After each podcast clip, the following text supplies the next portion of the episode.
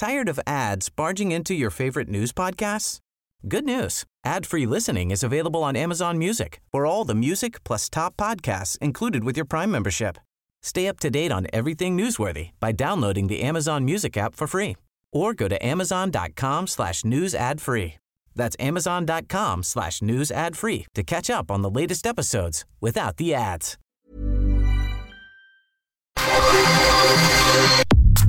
Nada más por convivir. Política, cultura y ocio con Juan Ignacio Zavala y Julio Patán. Iniciamos.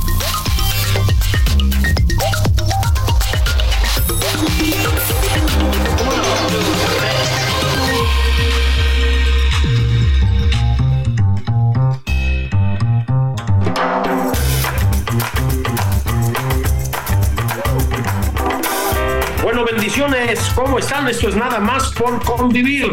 Aquí está su tío favorito, Julio Pacán.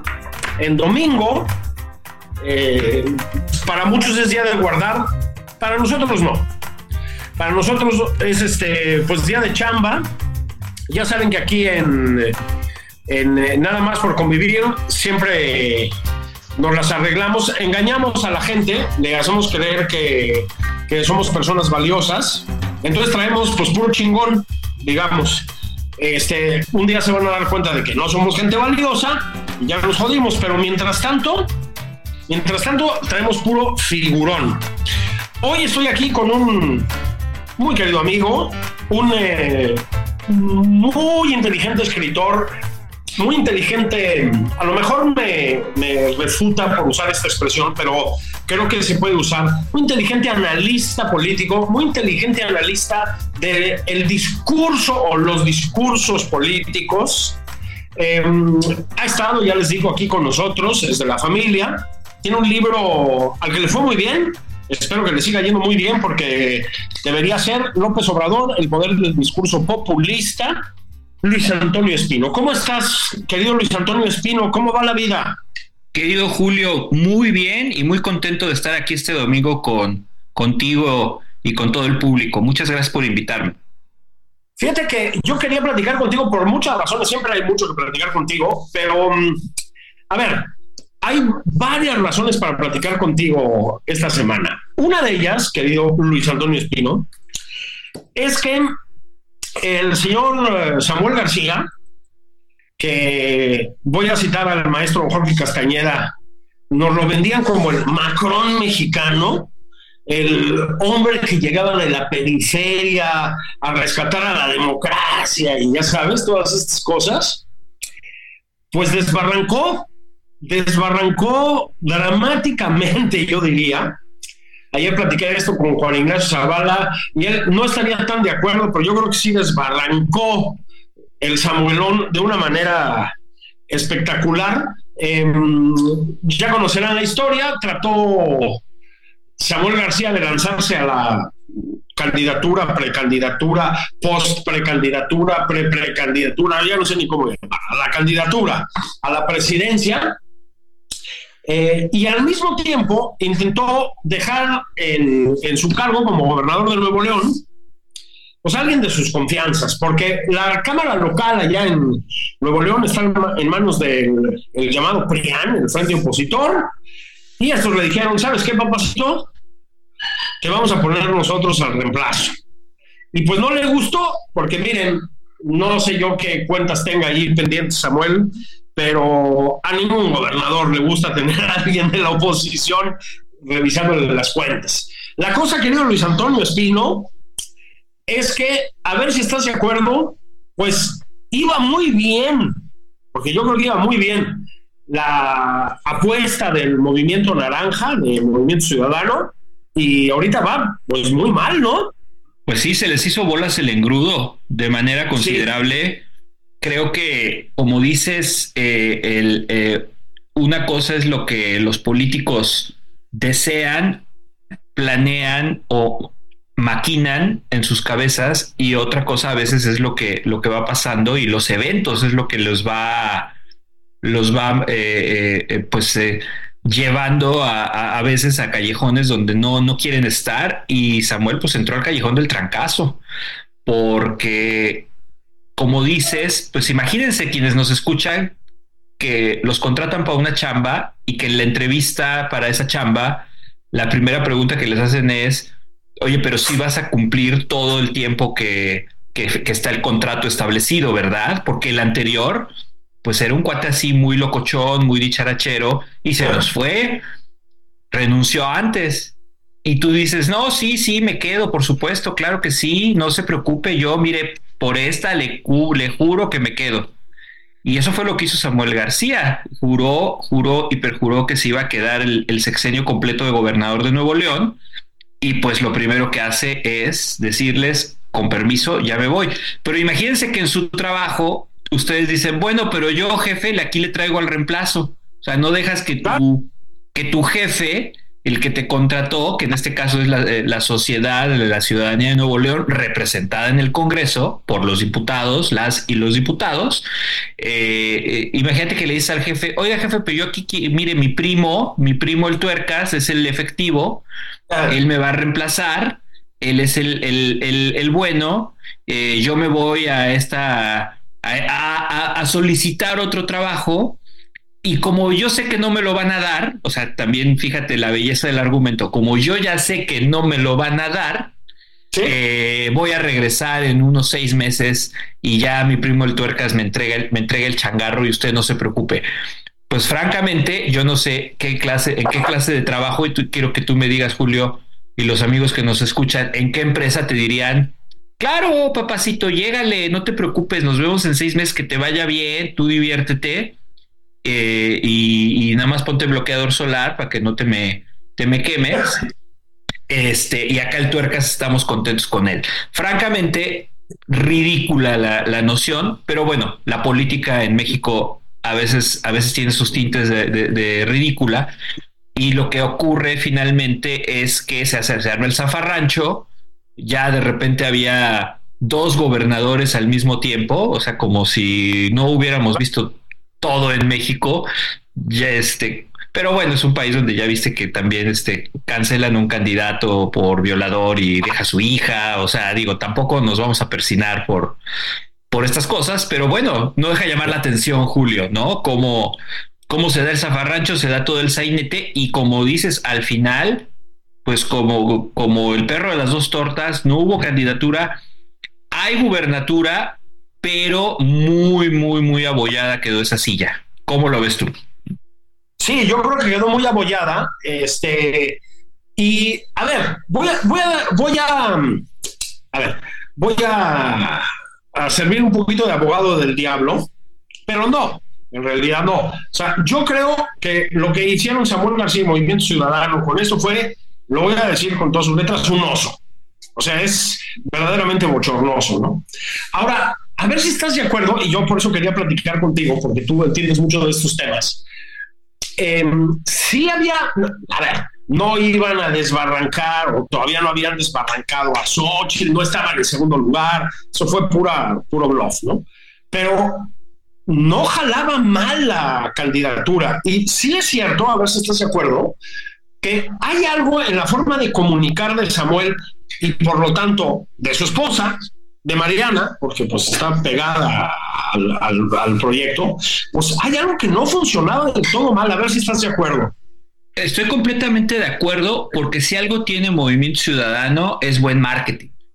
Sí. O sea, ellos, ellos eh, ya, ya poniéndonos a analizarlo eh, técnicamente de, de, en qué consiste su comunicación, ellos lo que buscan con sus videos, con la forma de que la que manejan las redes sociales, es que parezca que estás hablando de todo menos de política, aunque en el fondo estás hablando de política. Hombre, claro. Obviamente, o sea, son, son gente que está buscando el poder. Entonces, cualquier persona que esté buscando el poder está hablándote de política.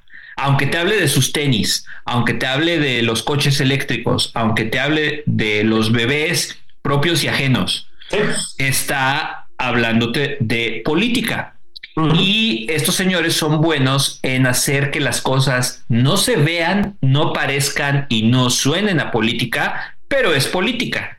Y la especialista en eso es la esposa de Samuel, Mariana Rodríguez, es quien habla con una fluidez tremenda el lenguaje de las redes sociales. Es una influencer exitosísima, empresaria que sabe usar las redes sociales de manera magistral y que aligera tremendamente la sangre del gobernador, que digo, no sé si sea santo de tu devoción, mi querido Julio, pero digamos que no es ligera. Y entonces tienes a este, a este gran producto político, yo así la considero a ella, es un fantástico producto político, carismática, eh, eh, telegénica, retrata muy bien, simpática, elocuente, dicharachera, que efectivamente le estaba dando sus puntos. Ahora yo te voy a decir, yo creo que todo, todo este tema no se nos tiene que olvidar que quien adelantó todo el circo fue el presidente López Obrador. Quien nos puso a hablar de campañas desde hace dos años es Andrés Manuel López Obrador. Él es el, el, que la ley eh, eh, dice una cosa que cuando empiezan las campañas, pues no, él, él ya decidió arrancar este proceso. ¿Por qué digo esto? Porque yo creo que nos puso a hablar con tanta anticipación que la única que estaba en ese mood campañas era obviamente, bueno, eran los de Morena con todo el famoso proceso de las corcholatas, que ahora ya ni nos acordamos de las corcholatas, pero mm. se acuerdan que durante muchos meses el único tema del que se hablaba en política era de las corcholatas de Morena. Llega un momento en que ese tema aburrió. Ya chole, o sea, ya decías, bueno, ya es obvio cuál es la favorita, los otros están ahí de adorno, Nomás es ver, ahora sí que lo único interesante era a, ver ahora con qué sale Noroña. Este, y cuando eso se empieza a volver un show muy aburrido, surge Xochitl. Claro.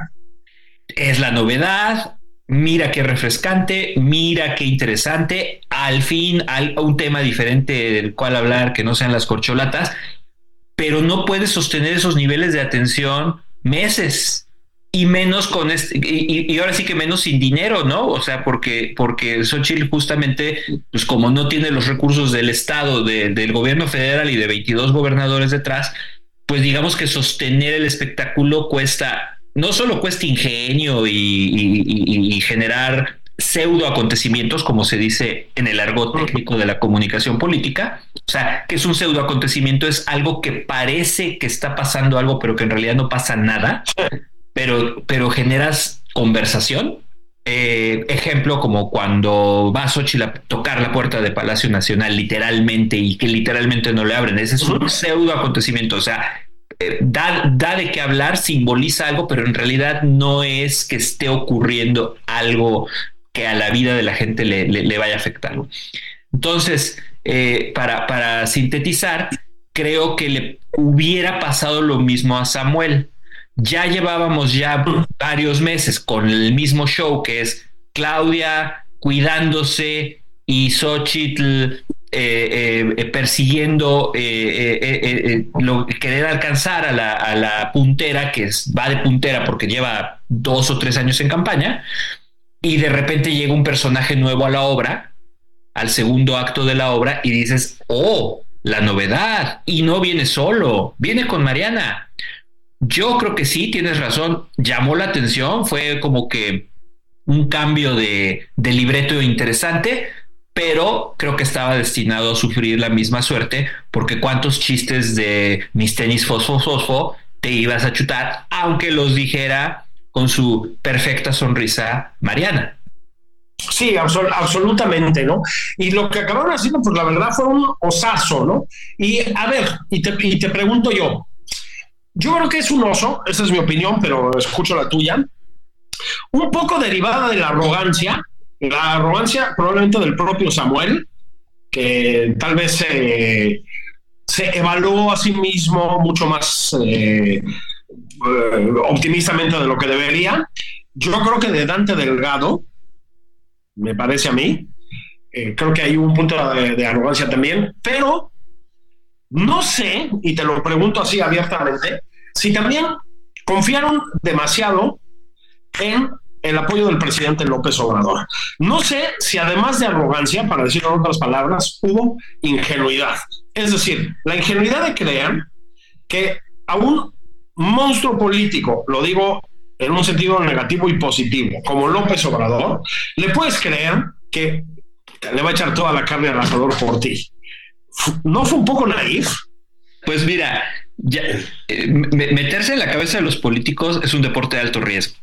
Sí, eso solo lo hace Cepeda Patterson, ¿no? Exacto. Exacto, así que de repente se, se clava en la textura y empieza a decir, yo creo que el presidente desayunó este tamal de chipilín. Eh, en realidad por su compromiso con los pobres, ¿no? Ajá, y, sí, sí, sí, pero, pero, pero los que, digamos, los que leen las hojas del té, ¿no? Los que leen el, este, que, están descifrando señales y, y, códigos. análisis presidencial, ¿no? Y códigos y, ¿no? Eh, yo, yo, yo creo que sin, sin meternos a la cabeza de los participantes, ¿qué fue lo que se vio? Yo creo que sí se ve mucha soberbia.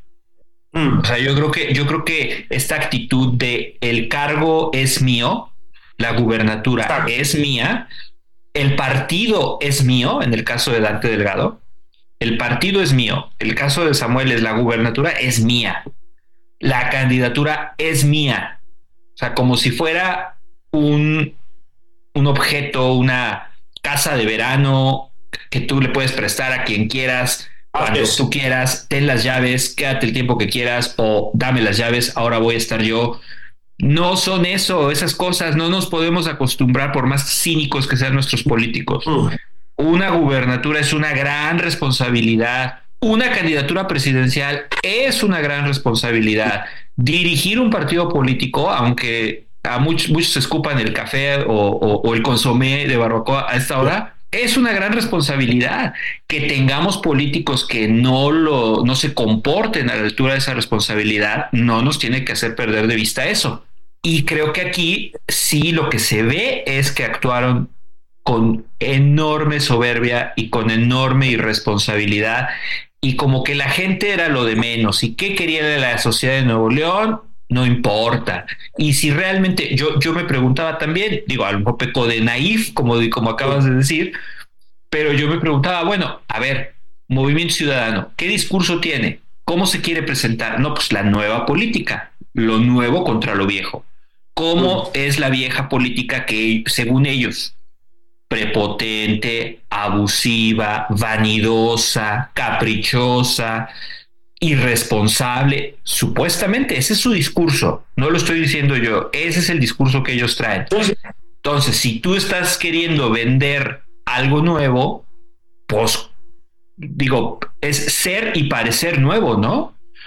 Y creo que aquí ni fueron ni parecieron. Se hacen muchas analogías entre el movimiento naranja y el Partido Verde. O sea, que el movimiento naranja, movimiento ciudadano, va a acabar desbarrancando un Partido Verde.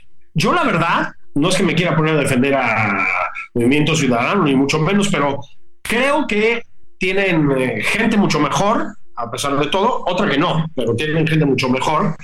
Eh, y creo que tienen más sutileza en el mensaje. Pero te lo pregunto a ti, ¿tú los ves como el nuevo Partido Verde? Pues mira, espero que no, porque a México sí le hace falta un partido, digamos, socialdemócrata, ¿no? De corte socialdemócrata, realmente pues, con que, que, atienda a ese segmento del electorado progresista idealista, que a nivel local sí este, quisiera ver alcaldes realmente comprometidos con la movilidad ecológica, con todas estas eh, agendas eh, modernas que, que, Movimiento Ciudadano ha sabido explotar muy bien y creo que también ha tenido gente sensata que ha, impulsado leyes en ese sentido y gobernantes que a nivel local, insisto, han, han, tenido ese perfil y por lo menos intentan hacer cosas nuevas en, ese, en esa dirección. Ahora, dicho eso, pues la respuesta depende de ellos porque ¿quién toma las decisiones ahí y quién es capaz de decirle al presidente del partido, oiga, señor presidente del partido, creo que nos estamos despegando peligrosamente de nuestros principios y ya no está claro qué representamos, a quién le ayudamos y a quién servimos. Y eso, fíjate que el único que sí se lo dijo con todas sus letras a Dante Delgado fue Alfaro. No sé si te acuerdas. hubo un momento en que Alfaro se los dijo con todas sus letras y también Colosio los dos, esas dos figuras del partido sí lo dijeron, sí se dieron cuenta de hacia dónde estaba yendo Movimiento Ciudadano y tuvieron, me parece, la, suficiente visión y el suficiente valor civil de decirlo en voz alta, porque pues no, no corren buenos tiempos para el valor civil y para la, la, la verdadera honestidad en, en, estos temas, Julio. Así es. Pues miren, estoy platicando con mi querido Luis Antonio Espino, hablamos toda la primera parte de este programa tan escuchado, tan tan demandado, tan seguido, hablamos de pues del eh, patinazo de, de don Samuel García allá en el, en el norte del país. Hablamos de movimiento ciudadano en general, hablamos de sus, bueno, no sé cómo llamarles, cercanías con el presidente de la República, Andrés Manuel López Obrador, pero no es lo único que ha pasado esta semana, lo estuvimos platicando ayer Juan Ignacio Zavala y yo. Esta semana también se, se dieron a conocer, bueno, en los últimos días se dieron a conocer los equipos que van a acompañar a las dos que sí son contendientes a la presidencia de la República, que son Claudia Sheinbaum y Xochitl Galvez. Eh, han sido, Claudia lo hizo un poquito antes, pero bueno, no importa, han sido eh, nombramientos pues muy polémicos eh, y sin embargo yo creo que que merecen un análisis a detalle. Entonces, mi querido Luis Antonio Espino, si tú estás de acuerdo, vamos a pausa, que la gente se recaliente la, la cochinita pibil, la barbacoa en el microondas, que echen las tortillas al comal, que destapen el segundo caguamón del día tú y yo, como la gente sana que somos, nos vamos a servir otro cafecito y volvemos a platicar de el oficialismo y del frente opositor. ¿Te late? Buenísimo, vamos. Buenísimo. Esto es nada más por convivir, sobrinas, sobrinos, sobrines. Van abrazos, nos vemos en un pestañeo. No se me vayan.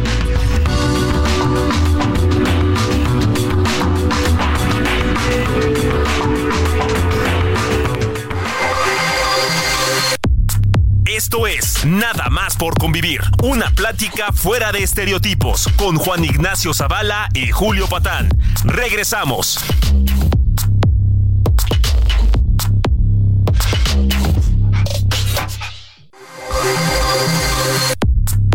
Ya estamos de regreso en Nada más por convivir. Aquí Juan Ignacio Zavala y Julio Patán.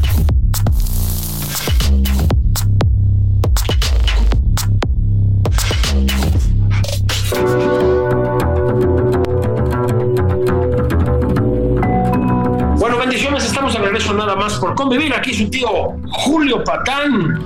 Eh, quiero aprovechar para, como siempre, como todos los fines de semana, mandarle un, saludo, un abrazo fraterno al presidente de la República, Andrés Manuel López Obrador, que sabemos que nos oye rigurosamente en Palacio Nacional eh, pues ya, ya lo saben ustedes, los domingos estamos aquí con puro jefazo, o jefazas y jefazos, y nada más por convivir. Hoy estoy con mi querido amigo, mi carnal, pero sobre todo mi admirado Luis Antonio Espino. Estuvimos analizando en la primera parte pues lo que sucede con Movimiento Ciudadano, el Movimiento Naranja, lo que pasa con el Samuelón García, con Mariana, el patinazo que dieron el patinazo que dio Dante Delgado, hay que decirlo también, ¿no? Porque sí, dio un patinazo. Pero comentábamos también en la primera parte, pasaron más cosas esta semana, no solo fue el desbarre de, del Samuelazo. Eh, después del anuncio. ¿Tired of ads barging into your favorite news podcasts? Good news. Ad-free listening is available on Amazon Music for all the music plus top podcasts included with your Prime membership. Stay up to date on everything newsworthy by downloading the Amazon Music app for free or go to amazon.com slash news ad free. That's amazon.com slash news ad free to catch up on the latest episodes without the ads. Del equipo de Claudio Sheinbaum, un equipo Eh, el equipo que lo va a acompañar en la campaña, vamos a llamar la campaña y dejarnos ya de matices técnicos, ¿no? El equipo que la va a acompañar en la campaña, un equipo muy variado, donde hay desde, pues digamos, eh, hijos de la Guayabera como Fernández Noroña, hasta científicos muy eminentes como Juan Ramón de la Fuente, por ejemplo. En fin, un poco de todo. Y luego nombró a su equipo, Xochitl Galvez, un equipo que, a ver, fue, pues, fue muy criticado, pero yo ya lo dije, yo creo que criticado también porque la gente quiere como darse baños de pureza a expensas de los demás. A mí me parece un equipo con algún impresentable por ahí, uno o dos que francamente no tienen nada que hacer en los cargos que se les asignaron, y Luis Antonio Espino, a ver si estás de acuerdo. Pues mucha gente que sabe lo que hace, ¿no? Es un equipo variado y es un equipo con gente competente, ¿o no estás de acuerdo? Pues mira, yo, yo lo primero que te diría ahorita que te estaba escuchando de, que dices de los baños de pureza, lo, lo, que te diría es que cuando yo quiero ver políticos perfectos, abro Netflix y me pongo a ver una serie danesa maravillosa que se llama Borgen. Ah, qué buena es, ¿verdad? Esa serie danesa que se llama Borgen, yo creo que mucha gente del público la ha visto y si no lo han hecho, corran a verla porque es realmente una, pues es una telenovela, es una serie, es un drama con sí, sí. un drama ligero, digamos, porque tampoco es un drama así muy, muy, muy sórdido como a veces les gustan en esas latitudes okay. geográficas. Y es extraordinario ver una cultura política completa, diametralmente opuesta a la cultura política sí, mexicana, donde los políticos, amigos, no me lo van a creer, tienen vergüenza.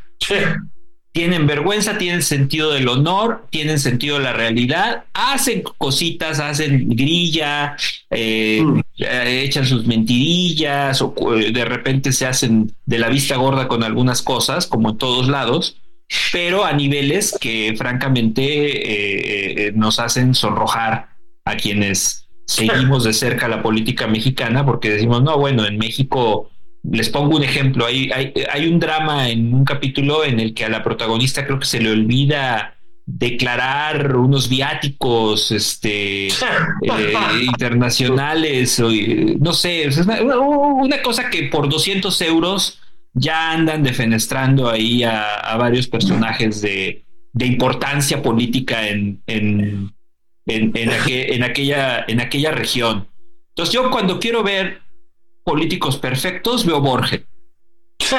Ahora, ya dicho eso, ya hablando en serio, pues sí, o sea, eh, eh, realmente, pues encontrar cocineros con el mandil chorreado de jitomate, pues es que así es, así, así son las cosas y, y, y es, ahora sí que cocinero que tenga el mandil impoluto es porque no se ha metido a la cocina.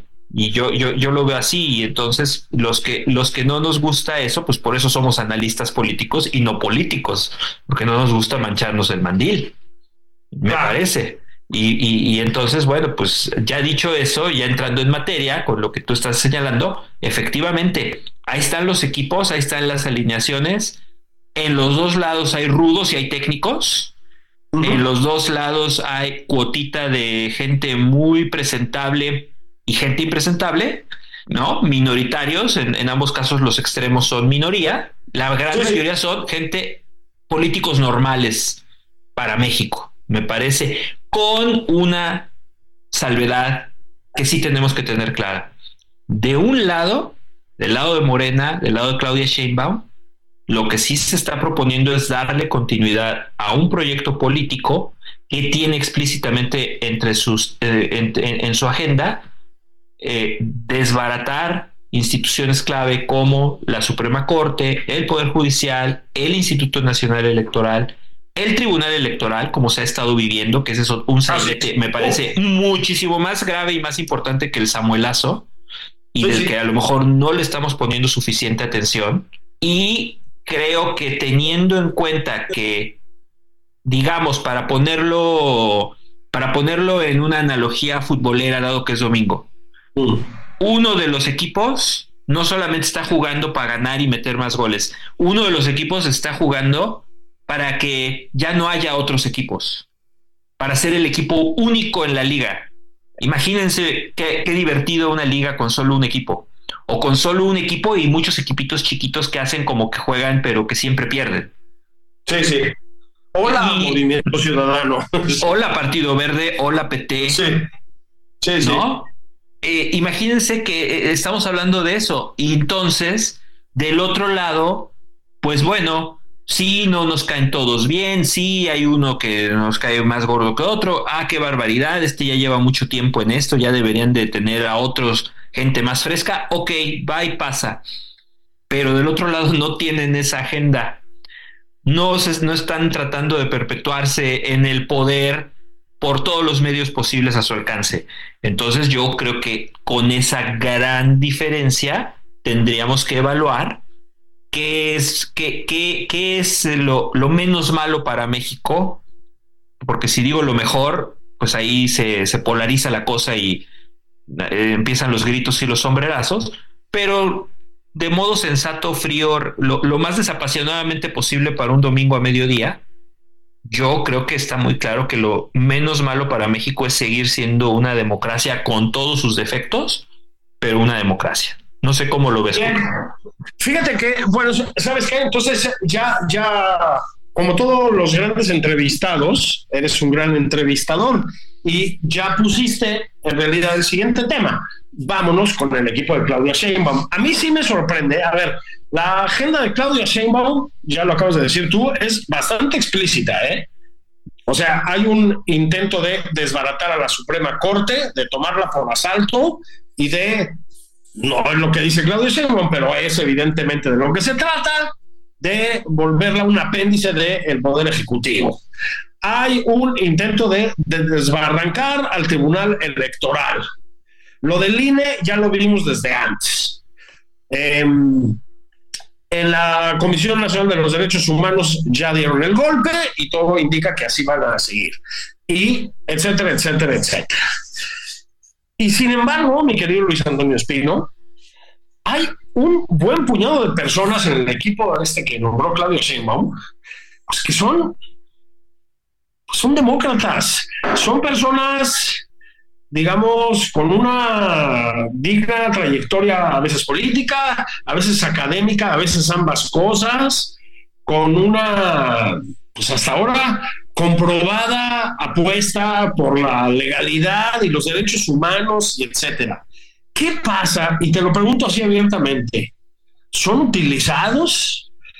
Yo creo que ya el presidente López Obrador usó mucha gente en ese mismo sentido, ¿eh? En 2018 y, hay, varios que repiten. Bueno, hay varios que repiten. ¿Cómo te explicas este fenómeno? O sea, a mí de verdad no me sorprende porque la historia desde el siglo XX por lo menos está llena de casos así, pero sí me parece que merece un comentario. O sea, es notable. Le vuelven a apostar al cuartelazo populista, para decirlo claramente. Pues es que, mira, eh, eh, hay, una, hay una fuerza muy grande que mueve a las personas, que es el deseo de pertenecer a un grupo. Sí. Y a mí me parece que, en, buena medida a veces con este tipo de movimientos populistas como, como el que gobierna actualmente México, lo que, lo que importa para muchas personas es que el grupo no las rechace, que el grupo las acepte, que el grupo las reconozca y que el grupo les dé estatus. Sí. Ese estatus puede venir de muchas maneras, puede venir por un cargo público, puede venir por eh, eh, ingresos, o puede venir simplemente por figurar y estar en la foto y ser relevante y mm. sentirse relevante. Estar en la foto, aparecer, figurar, que tu nombre esté entre los 10 indispensables, los 20 indispensables o los que sean yo creo que ahí es de donde se, viene el incentivo, digamos, a suspender temporal o permanentemente los principios, hacerse de la vista gorda con las incongruencias y decir, bueno, eh, yo soy ex ministra o ex ministro de la Suprema Corte es, y me voy a sumar un proyecto que quiere, para fines prácticos, aniquilar a la Suprema Corte como la conocemos, con unas ideas extravagantes que las que ya dije que no estoy de acuerdo públicamente, pero no le hace aquí estoy en la foto. Sí. Entonces, eh, todos los políticos, ojo, y todos los seres humanos, ¿eh? No, no, porque ya les digo, para perfectitos hay que ver Borgen, pero todos los políticos tienen grados de incongruencia, no puede ser puro 100% porque terminas volviéndote un, radical, un, talibán, ¿no? O sea, te terminas viendo alguien este, con quien no se puede hablar, porque pues entonces todo mundo tiene un defecto, una, una contradicción, y entonces todos menos tú, ¿no? Todos están mal menos yo. Pues buena suerte en el cuarto acolchado si empiezas a pensar así. Pero realmente creo que Dicho eso, si hay grados de incongruencia aceptables y grados de incongruencia inaceptables. Y a mí me parece que todos esos que tienen, que tú dices correctamente, que pues, se supone que tienen una reputación que cuidar y credenciales democráticas y carreras propias antes de Así es. la órbita obradorista, deberían ser más cuidadosos con ese prestigio acumulado y no formarse en esa fila. Eso pero bueno, uno, uno lo ve desde fuera y eso es lo que uno alcanza ahí a, razonar. Claro, desde dentro las cosas se ven de una manera muy distinta. Entonces, estamos otra vez ante el eh, espectáculo reiterado, sistemático, ¿sí? De golpes de fe en personas que no deberían tenerlo. Esto lo estamos viendo, ya sé que estas eh, analogías luego causan incomodidades desde la revolución del 17 en el siglo XX. ¿eh? O sea, se, desencantan y entonces pasan a la siguiente gran propuesta de transformación de la que se vuelven a desencantar y pasan a la siguiente. Eso es, pues en fin, muy, muy habitual, ¿no? Eh, y los mencheviques, porque hay varios mencheviques, por decirlo de alguna manera, pues acaban siempre ajusticiados. Ahora, sí tenemos que pasar a eh, analizar un poco lo que pasa con el equipo de Xochitl Galvez. A ver, me van a linchar por decir esto. Hay varias personas muy bien, Luis Antonio Espino, en el equipo de Xochitl Galvez. O sea, hay una tendencia en un segmento de la comentocracia. O sea, obviamente el oficialismo pues, se les va a ir a la yugular y van a decir que son prienistas y corruptos y todo lo demás, pues no le vamos a prestar atención al Fisgón o a Pigmenio Ibarra o a Sabina Berna, ¿no? O sea, uno, no puede estar escuchando imbecilidades. Eh, eh, eh, ¿Fisgón y Pigmenio y Who?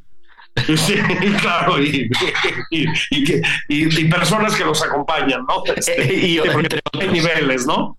Este, sí, también hay pobres diablos en ese, en ese lugar, pobres diablas, ¿no? Pero más allá de eso, entonces, claro, hay esta tendencia, insisto, a darte baños de pureza, a rasgarte las vestiduras, una manera un poco barata. Hay gente, la verdad, está muy bien en el equipo de Xochitl Gálvez. Hay algunos nombramientos medio discutibles. Hay gente que funciona muy bien. Y esto, Luis, a ver si estás de acuerdo, también nos recuerda que en los exenios anteriores había mucho impresentable, hubo muchos errores, y hubo muchas cosas que funcionaban bien y a lo mejor es momento de empezar a decirlo. O sea, sí había cosas que funcionaban.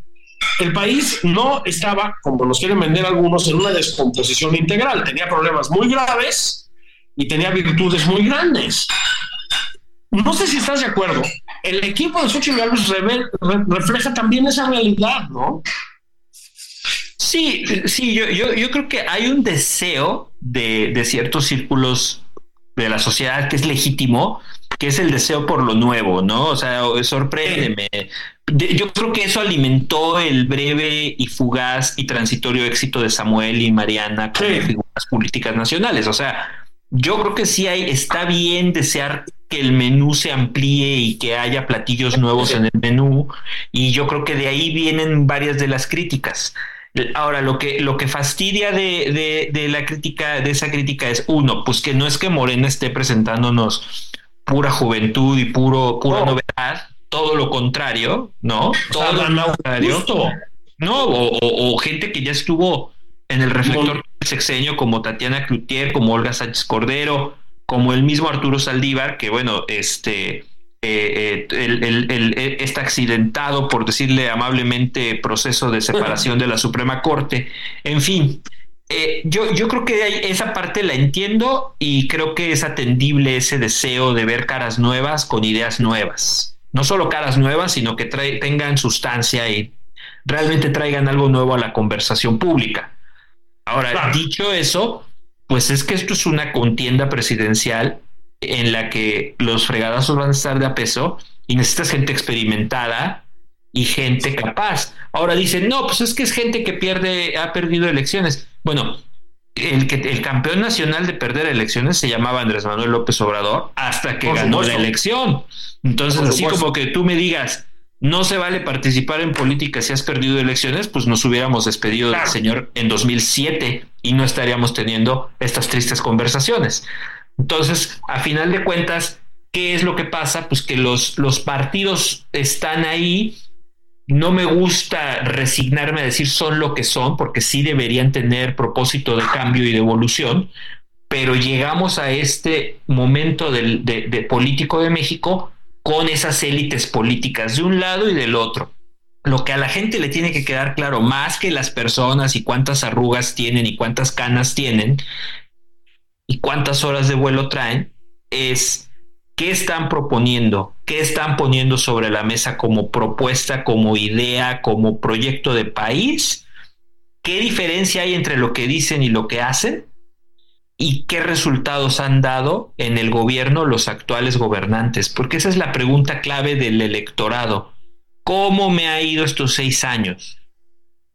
Independientemente de quién sea el encargado de pesca y silvicultura en el equipo de Xochitl o el encargado de pesca y silvicultura en el equipo de Claudia Sheinbaum.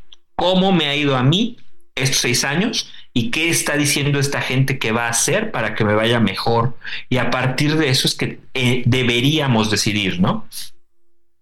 A ver si, si logramos em, desentrañar un poco esto.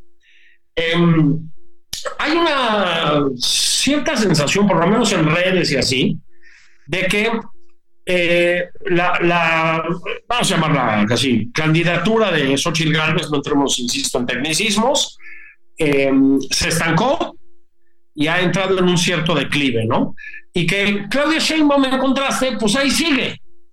Y hay razones para decirlo. Es decir, eh, las encuestas, hombre, también ponte a confiar en las encuestas hoy en día, ¿no? Pero las encuestas, pues sí señalan que hay, hay un problema y pues, a ver, Claudia Sheinbaum tiene una chamba tal vez menos complicada que es pues nadar de muertito. Es decir, que es lo que ha hecho con una enorme inteligencia. A ver si estás de acuerdo. Me sigo. Yo soy la continuidad. Yo soy lo que sigue del presidente López Obrador. Eso es el discurso de ella, ¿eh? no, no, es lo que estoy diciendo yo. No nos empiecen a tachar de misóginos y etcétera. Yo creo que lo ha hecho con inteligencia y ahí va. Pero insisto, del otro lado está la sensación de que hay un estancamiento, de que las cosas no marchan y tal. Y yo creo que sí, pues un poco sí. Es decir, hubo un, eh, un despliegue inicial, un despegue inicial muy, muy potente y las cosas no están igual. Esto ya se definió, Luis Antonio Espino. Ha cambiado un poquito, tal vez, en las últimas dos semanas. Yo en las últimas dos semanas he visto una cierta revitalización en la campaña de Xochitl Gálvez. ¿Cómo ves? Mira, yo creo que aunque el estribillo este chafa de que falta mucho para la elección, ya mucha gente ya le cayó gordo que del lado de la campaña de Xochitl digan eso. Porque suena como a como a no estudio para el examen porque falta mucho, ¿no? Suena como el estudiante que, está pegado en el videojuego y le dices, oye, ya ponte a estudiar y te contestan, ah, falta mucho para el examen. Pero pues cada día que pasa cuenta. Claro. ya que no estudiaste, ¿no? Entonces yo, yo, yo creo que eh, eh, lo, que quisiera decir es, para el ciudadano común falta mucho, para los políticos y para los círculos rojo, periodistas, analistas, ya está a la vuelta de la esquina. Entonces, ¿qué está haciendo Xochitl Galvez para darle la vuelta a eso? Bueno, primero, pues se armó ya de su equipo. ¿Por qué se tardó tanto en presentar al equipo?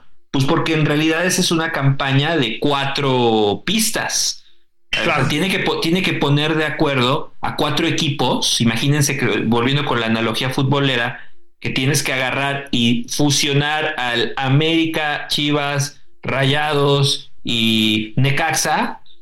Y pues esos cuatro equipos, ¿cuántos delanteros hay? Tú solo tienes puesto para un delantero. solo puede haber un número 10 en el, en el, campo, solo puede haber un portero titular, solo puede haber un medio volante, etcétera, etcétera. Bueno, pues tienes aquí cuatro equipos de los que tienes que armar una sola fuerza. Obviamente los jaloneos, las negociaciones, todo eso lleva tiempo y consume energía.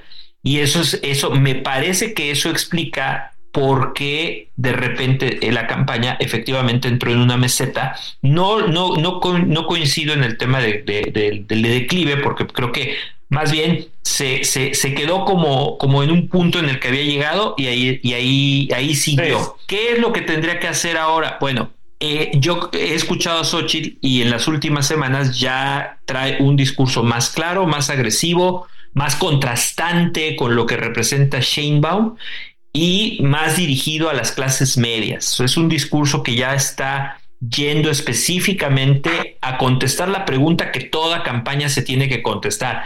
Esta campaña, ¿qué representa? ¿A quién defiende? ¿Contra quién lo defiende? ¿Y qué es lo que hay para el ciudadano si esta campaña gana? Y la respuesta ya le está dando Xochitl Galvez cuando dice esta campaña representa a las clases medias, quiere que México sea un país de clase media fuerte, quiere dejar de enfocarse en el asistencialismo a los pobres y realmente sacarlos de la pobreza y volverlos clase media y está en contra de todo este discurso eh, López Obradorista de que la pobreza es buena, confórmate, solo necesitas un par de zapatos, está mal aspirar a más, está mal desear que te va, eh, eh, trabajar para que te vaya mejor.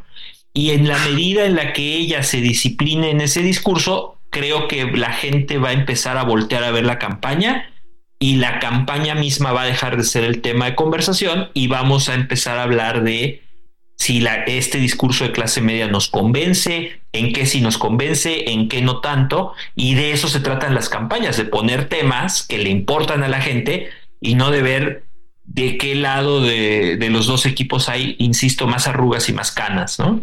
En 30 segundos, Luis Antonio Espino, ¿ya estás escribiendo otro libro?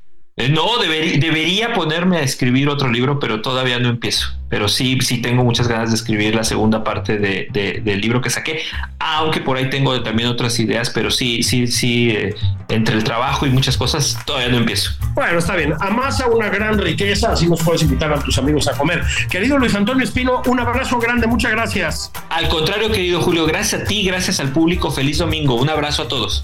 Y gracias, bendiciones por estar aquí, nada más por convivir. Ya vámonos, ¿no? Vamos a meterle al tequila con, con firmeza.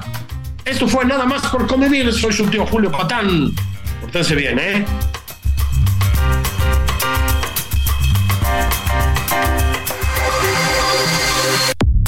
Esto fue Nada más por convivir, el espacio con política, cultura y ocio, con Juan Ignacio Zavala y Julio Patán.